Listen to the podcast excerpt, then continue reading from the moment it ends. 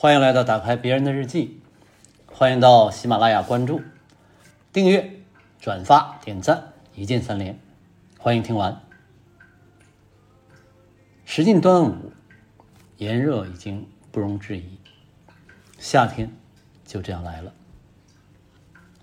最近呢，有不少从前的歌星在网络上开视频演唱会，或者是通过某个节目重新翻红，号召力突破想象。像是崔健、周杰伦、孙燕姿，这其中啊，难度最大的应该说是王心凌。难就难在。她当年是以甜心少女的形象出道，唱跳俱佳。问题是现在已经四十岁，倒是也可以以原来的形象，少女般的打扮啊面对观众。可是那样会不会显得太过违和，引起观众的厌烦呢？可是又已经沉寂了多年。如果说突然换一个成功女人之类的形象出现，又怕是根本没人认得出来，得不到接受。到底要怎么办才好呢？就真是有点进退两难。那群浪姐，嘴上虽然不说，心里对她是不屑一顾。节目的镜头里，沦落到只能是默默的在一旁刷碗。充当背景，最终，王心凌基本没做什么改变，还是跟当年少女时代的自己一样的打扮，扎个高高的马尾，身穿百褶运动短裙，边跳边唱，一首《爱你》，甜甜的感觉不但一点没减，反而增加了更多的韵味。虽说只有短短两分钟的出镜时间。周围又是强女人环伺，就像是眼看要大祸临头，淹没在深深的水潭之中，却在最紧要的关头，成功的找到了一个窄窄的夹缝，从中间钻了出去，就此上了岸。自己也长舒一口气，反正任务也完成了，剩下的事儿，姐就爱咋咋地了。全然没想到的是，由此炸出一群八零后老男粉啊！他们有的拎着个锅铲儿，或者手里还拿着切菜的菜刀，从厨房里跑出来；有的呢，抱着娃，对着电视机的屏幕，目不转睛，脸上自然流露出面对自己青春时温柔的微笑。老婆就在一旁拿着手机。把痴情的样子全程都拍下来了，也是浑然不觉。其中一个小伙子最可爱，踏着王心凌熟悉的节拍，直接跟着跳了起来。我七零后呢，是搞不清王心凌是谁，但看着她的样子，也是觉得可爱。除了这几位之外，还有罗大佑。啊，这个就说来话长了。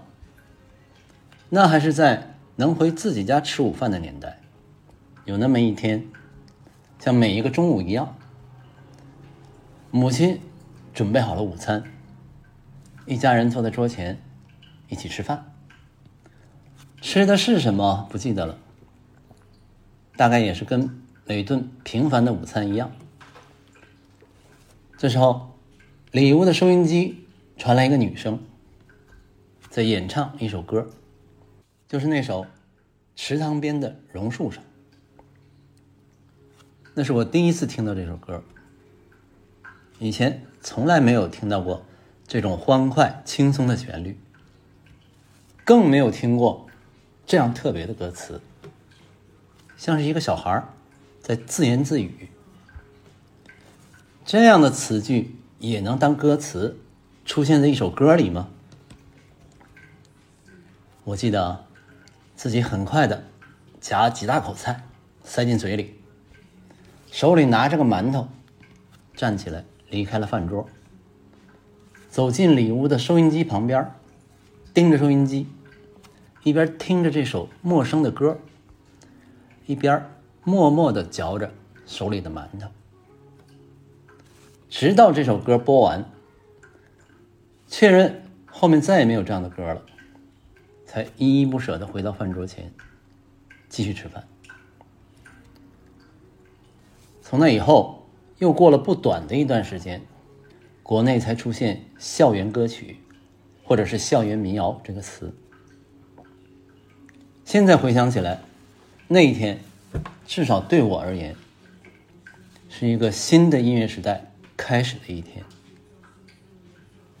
同一个时代，还有何德健写的《龙的传人》这样的歌。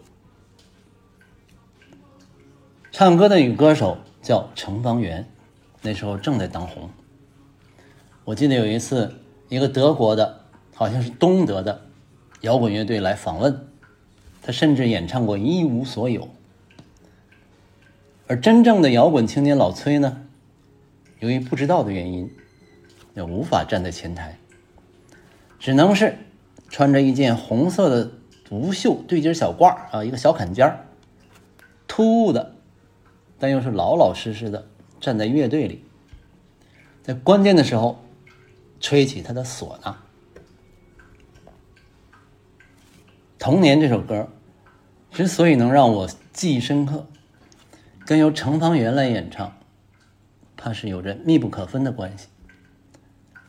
他的歌声悦耳，又字正腔圆，又能穿过我们家不大的客厅，一字一句清楚的送到我的耳朵里。我觉得他唱的有点像邓丽君，这是那个时代的一种错觉。唱的好听的女歌手，都会让人觉得有点像邓丽君，只是她的节奏感更强，比较有劲儿。毕竟她是年轻力壮。唯一可惜的是啊，她唱的这个版本删节了其中两段，对一个少年来说更有吸引力的歌词。没有了那两段，整首歌变得像是在说“一寸光阴一寸金”，催促着少年赶紧去学习，有点像读书郎的意思。即便如此，那首歌在当年还是风靡一时。前几天的一个晚上，来自台湾的罗大佑，在一块草地上，又唱起了《童年》这首歌。这位跨越时代的歌手，年近七旬，还是戴着他喜欢的半圆弧眼镜，拉了一个长长的歌单。一开场，先试试钢琴，弹了一首《滚滚红尘》，接着拿起一把吉他，啊，据他说，上面喷了至少三种驱蚊水，开始了他的演唱。中间呢？也会邀请朋友作为嘉宾，有时候半天只有音乐在响，好像是忘词儿了啊。正当你觉得要迷失方向的时候，他又开始唱，唱了几首歌啊，他又跑去跟乐队互动一下，喝了口水，振臂高呼一声：“来吧，唱起来！”少壮白头，一眨眼，请珍重。不相送。哦，女人，从我初次见你的面，我的爱，请你珍惜着最后一面。他的歌儿耳熟能详的实在是太多了，很多歌呢都是传唱一时，像是那个时代一个又一个的标签纵贯了八零到九零年代。也难怪啊，后来他和几个人搞了个乐队。叫纵贯线，歌唱的气势跟当年有所不同。不管是什么歌，唱的都有一种爵士乐的感觉，自由随意，台湾式的优雅含蓄的奔放。反正他是轻松又自在，我唱我的，而且这些歌也都是我的。啊，真是应了那么一句话：你大爷，永远是你大爷。身边的人们一代又一代，来了又走。罗大佑呢，也是一个普通人，经历从童年到叛逆，从年轻到壮年，从愤世嫉俗到坦然坚守。年纪是实实在在，头发基本上也是全白，身材倒是管理的很好，眼神呢还是跟从前一样，透出智慧又不失探求的光亮。随着年龄的变化，他也在改变，但好像又没有变。我看着罗大佑的样子，像是到底要如何变老这样的问题，我觉得越来越紧迫的，需要我去琢磨清楚了。二零二二年的夏天，罗大佑又唱起了他的歌，弹幕里。大片大片的爷青回，爷青回。如果这场表演能够一直不落幕，人们真希望就留在那个虚拟网络中的所谓元宇宙里，跟着罗大佑去寻找自己记忆中的童年。本杰明·巴顿出生的时候，看起来像个七八十岁的老人。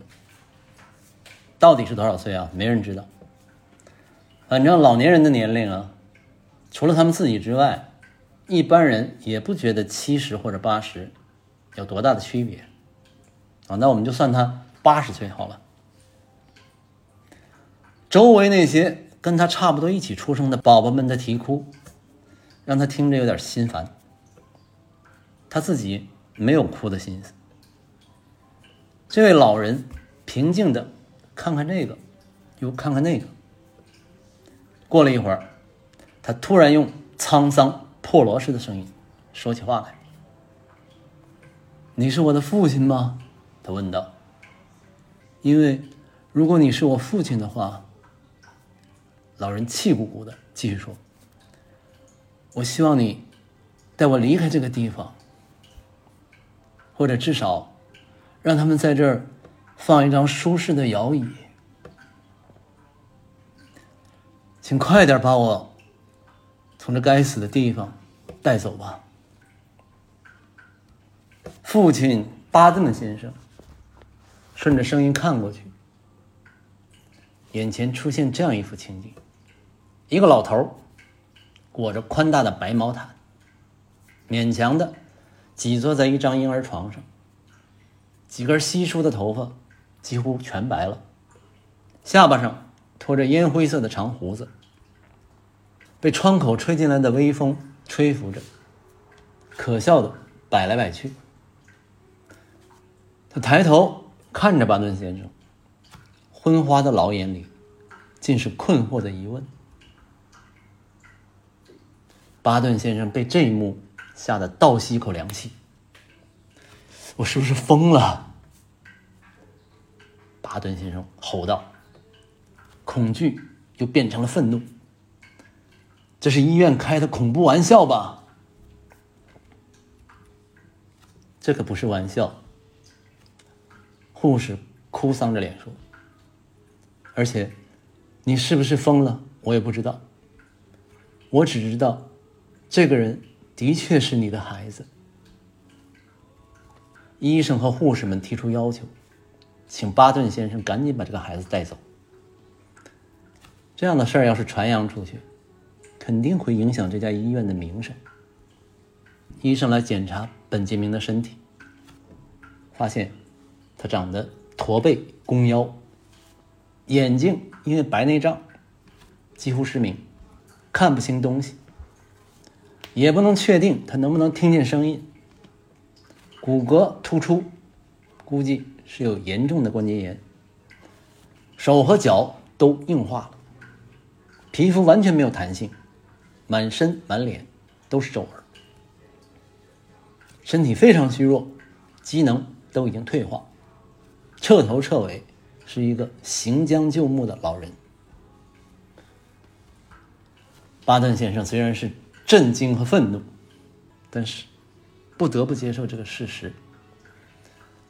这个老人，本杰明，就是自己刚刚降生的儿子，而他一出生就已经有八十岁了。不过从另一个方面着想啊，他才刚刚出生，就已经会讲话了，可以表达出他自己的想法。思维呢，有的时候确实会有些迟疑和困惑，甚至有些衰退，但那只是因为精力不够、身体状况不佳的原因。对待父亲，本杰明也努力表现的非常孝敬。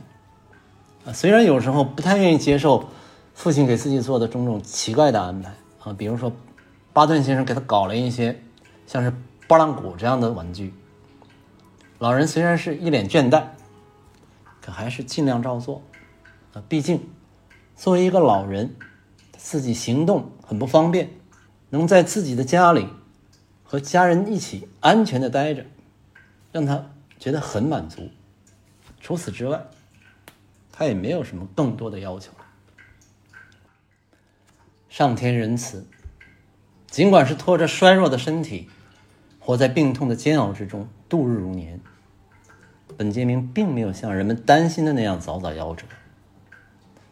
不仅如此，哎，他还跟邻居的小女孩黛西成为了朋友，喜欢和她一起听奶奶讲的童话故事。有一次。奶奶审视着他的头发，不禁有些疑惑，不知道是不是有什么不对。我觉得你的头发好像越来越多了。本杰明说：“我自己也觉得，我没有在变老，而是变得越来越年轻了，跟身边的每个老人都不一样。”奶奶说：“哦。”那真是有点替你难过，这可不是什么好事儿啊！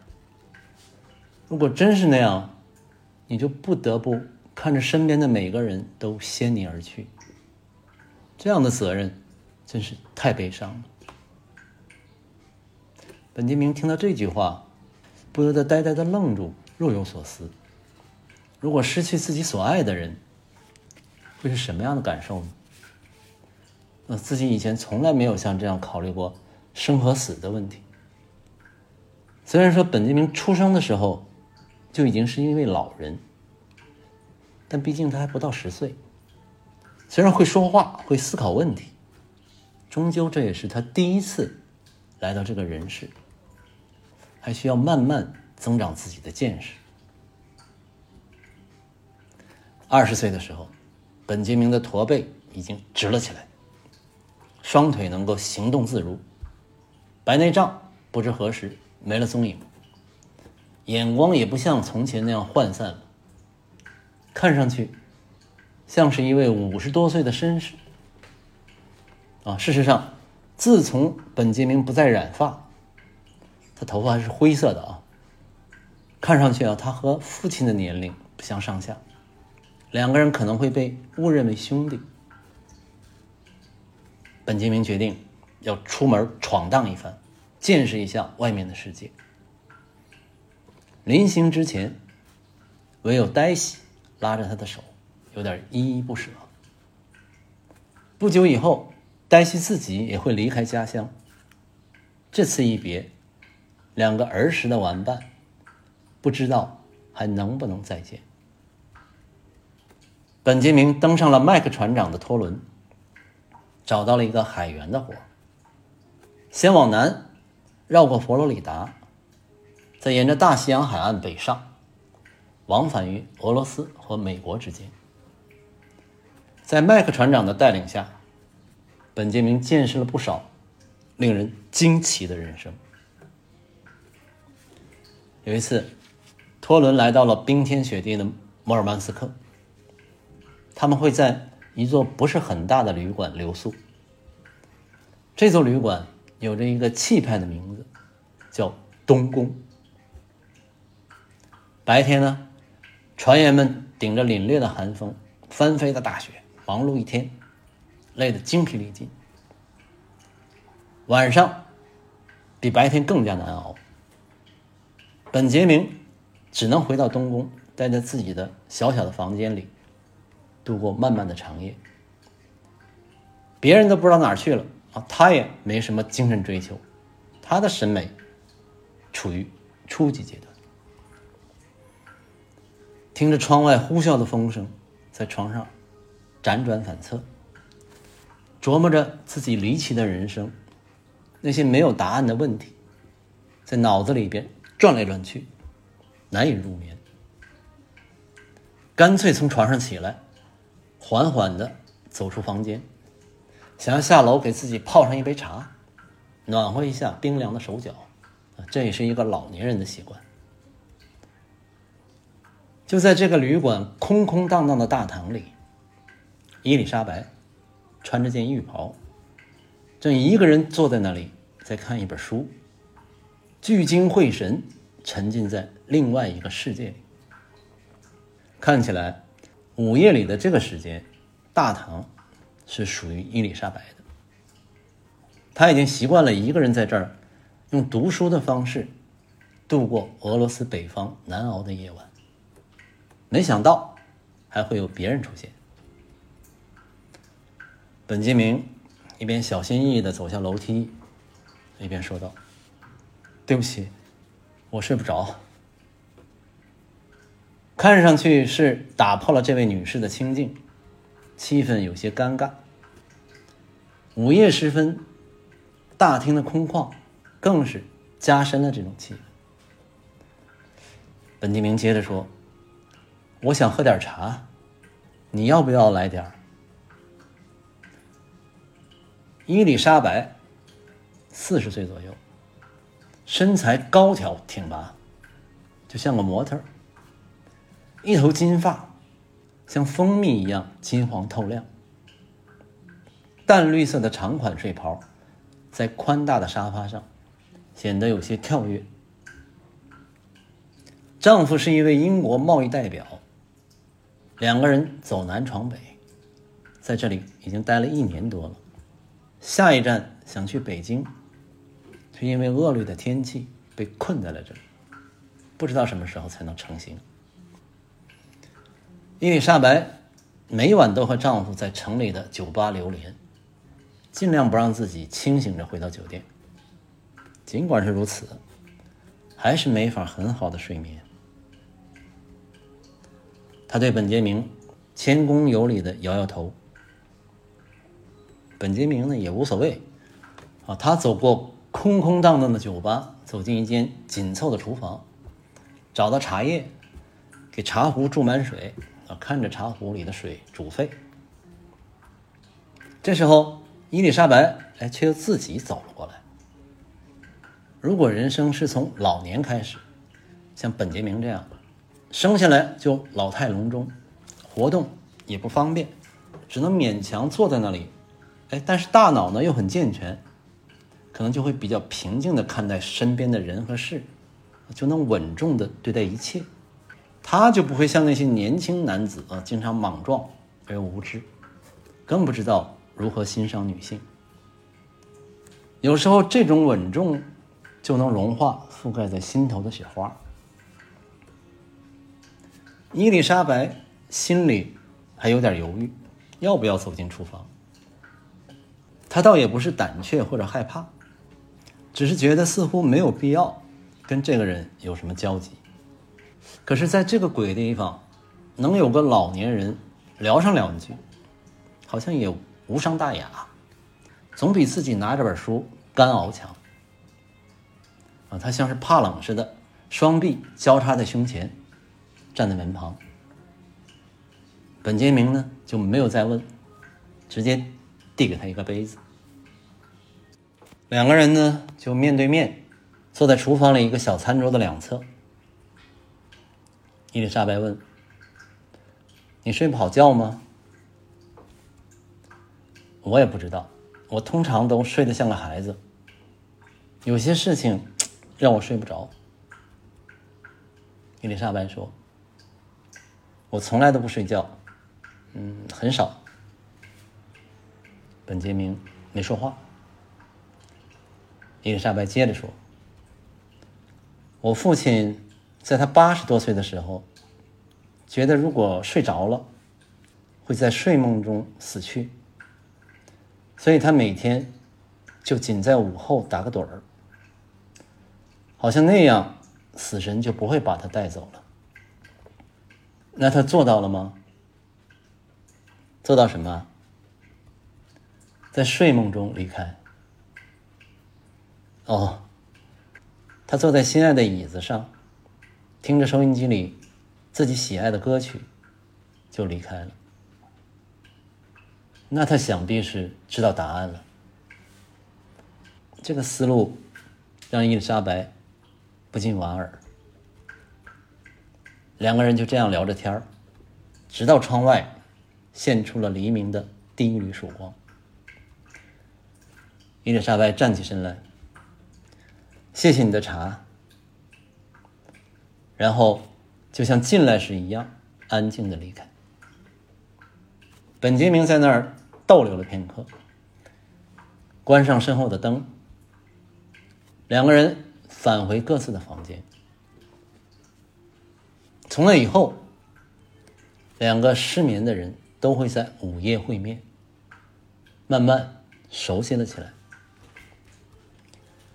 有一次，伊丽莎白回忆起自己年轻时候的事情。我十九岁的时候，想成为第一个横渡英吉利海峡的女人。那天水流很猛，我每向前游一步，海浪就会把我向后推三步。我游了三十二个小时，离法国海岸只剩下两公里了。已经看见加莱港的灯光，天却开始下雨，而且越下越大。海岸好像也突然消失了，我实在游不动了，只好放弃。他们问我是否会再试一次，我说为什么不呢？回答的充满了生气。不过我再也没试过。事实上，自那以后，我再也没成就过什么事情。另一个夜晚，他们走出旅馆，相互挽着胳膊，呼出的气息在夜色中清晰可见。漫步在沉睡的城市之中，月光映出他们的身影。他们停下来。一边对着瓶口喝着香槟，一边大笑。本杰明说：“和你在一起，我感觉自己那么年轻。”他似乎要继续说下去，向伊丽莎白吐露他自己让人难以置信的人生。哎，但是伊丽莎白呢，以为他这只是在奉承自己，把他的说法当成了一种比喻。但这并不是一种比喻，他确实是每天都在变得更年轻。他说的是他的真实感受。啊，看上去是五十多岁的身体，其实只有二十多岁的年纪。内心深处是个年轻的灵魂，正在一天一天的成长。在品味优雅、风姿绰约的伊丽莎白面前，青春的生命力已经被点燃，绽放出。勃勃的生机。伊丽莎白说：“你这么说真是太好了，你也让我感觉自己年轻了好几岁。”他也是一样，说出了自己的真实感受，绝对不是敷衍或者是礼貌的回应。跟本杰明在一起，有聊不完的话题。哎，这位外表五十开外的男子。让伊丽莎白觉得谦和稳重，但她又弄不明白，呃，搞不清自己为什么居然从记忆的深处翻出了自己十九岁时候的往事。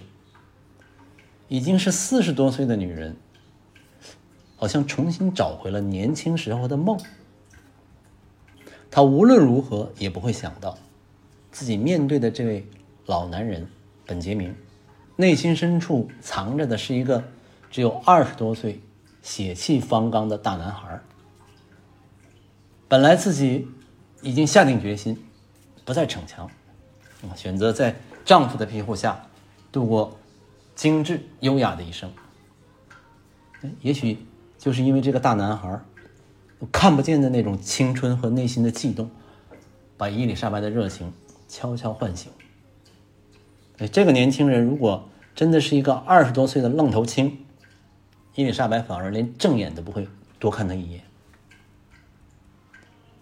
伊丽莎白接着说：“真希望能回到年轻的时候，那将改变很多事情，弥补以前所有的遗憾。”本杰明问：“什么遗憾？”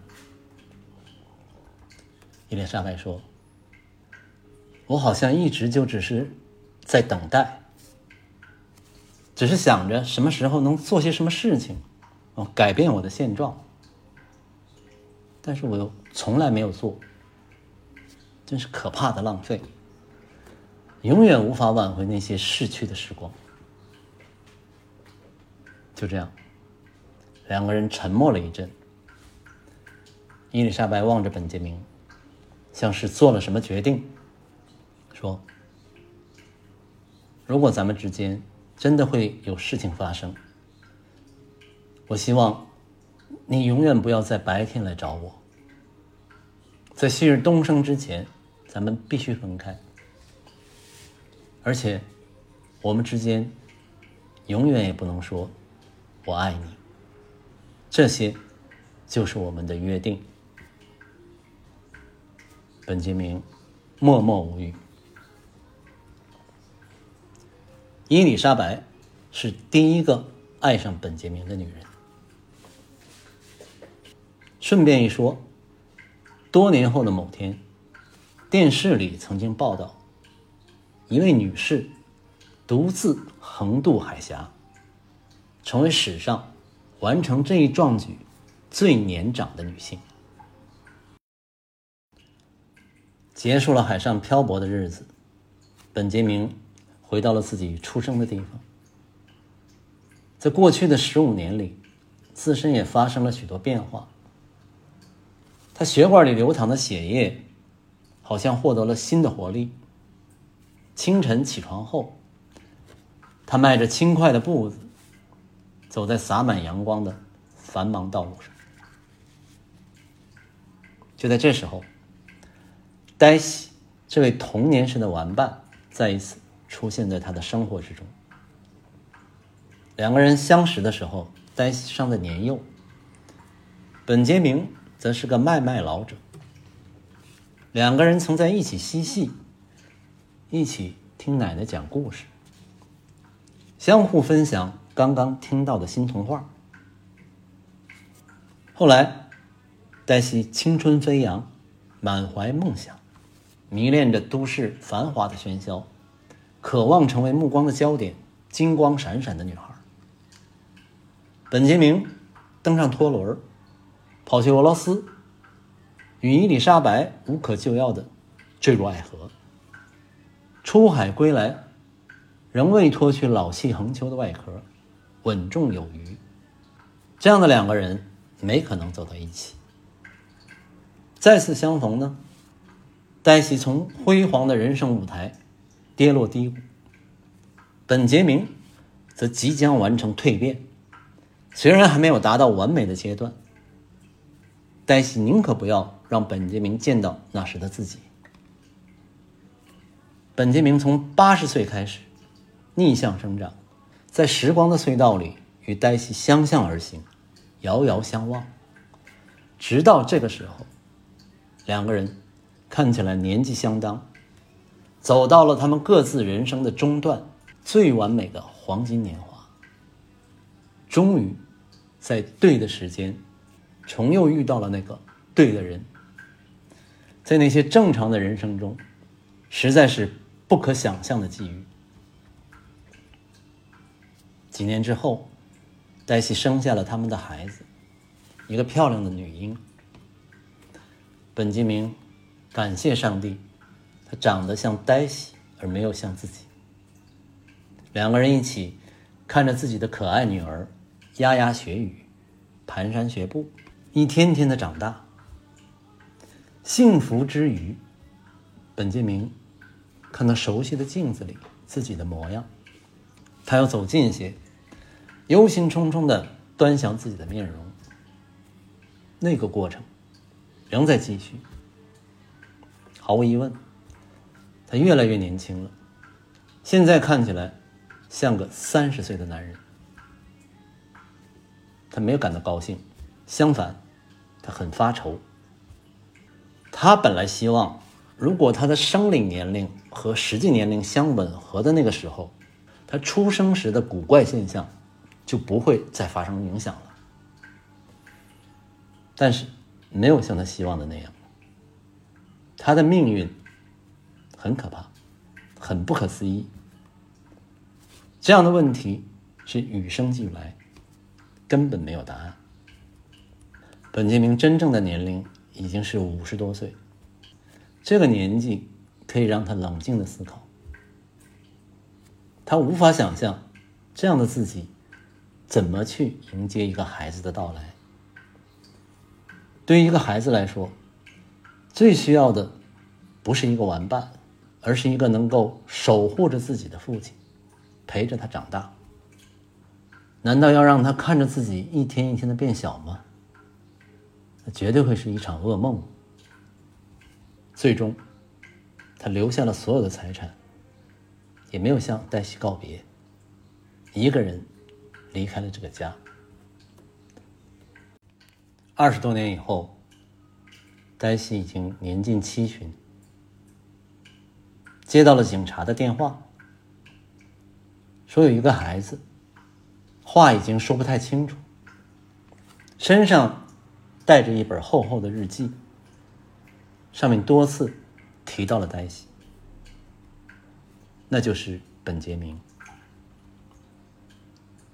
黛西的条纹裙子成为他小小世界的中心，在阳光灿烂的日子里，他们会到公园里散步，黛西会拉着他的手。就像是在教一个孩子学习该怎么走路。老太太们会对他咯咯的笑，他觉得挺有趣。年轻的女士们想亲亲他，他不太情愿的接受。下午五点钟的时候，漫长的一天结束，他就会和黛西一起上楼，用汤勺喂他吃燕麦片。和又香又软的饭糊，在他童真的睡梦中，没有烦恼的回忆，所有记忆都从他的脑海里渐渐消失了，就像一场场虚无缥缈的梦，仿佛从来没有存在过。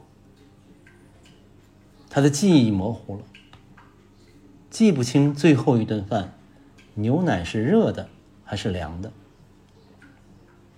记不清日子是怎么样过去的，只有婴儿床和黛西熟悉的身影。接着，他什么都不知道了。饿了他就哭，仅此而已。周围充斥着鱼鱼细语，他几乎也听不见了。他只能模模糊糊的分辨出气味、光明和黑暗。他已经完全变成了一个婴儿。年迈的黛西把他裹在襁褓里，看着这个曾经与自己深深相爱过的男人，如同刚刚出生。本杰明没有哭闹，静静的睁着一双清澈的眼睛，注视着黛西，认出了黛西的脸。就在这位。自己钟爱一生的女人，温柔的怀抱之中，缓缓闭上了双眼，好像是睡着了。就讲到这儿吧。